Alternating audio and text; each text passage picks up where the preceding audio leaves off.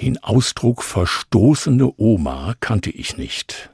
Rita hat mir davon erzählt.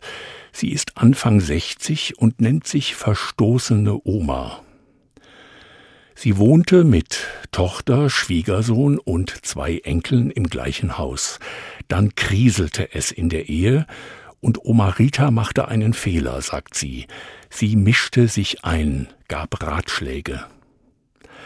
Als ihre Tochter dann auszog, bekam Oma einen Brief von der Enkelin Liebe Oma, ich möchte nicht mehr mit dir reden und spielen. Das war wie ein Schlag ins Gesicht, sagt Rita, die verstoßene Oma. Zwei Jahre, kein Wort, kein Bild, kein Kuscheln. Briefe wurden zurückgeschickt, das war die Hölle, sagt sie. Das darf nicht sein, denke ich. Natürlich gibt es Krisen und Fehler, auch Fehler, die man nicht machen will und trotzdem macht.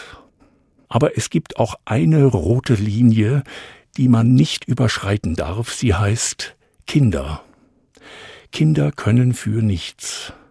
Man darf Kinder nicht benutzen, um zu zeigen, wie mächtig man ist.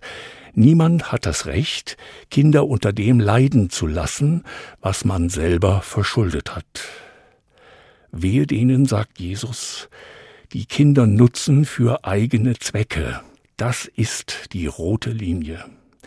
Die Rechte der Kinder dürfen nicht verletzt werden, um selber mächtig zu sein. Das gibt unnötige Tränen der Kinder und der Oma Rita. Sie hat das tiefe Tal jetzt hinter sich. Ihr letzter Brief kam nämlich nicht zurück. Die Enkelin hat gefragt, wollen wir uns mal sehen? Ja, hat Oma Rita in ihrer Wohnung laut vor sich hingerufen. Ja, natürlich, gerne.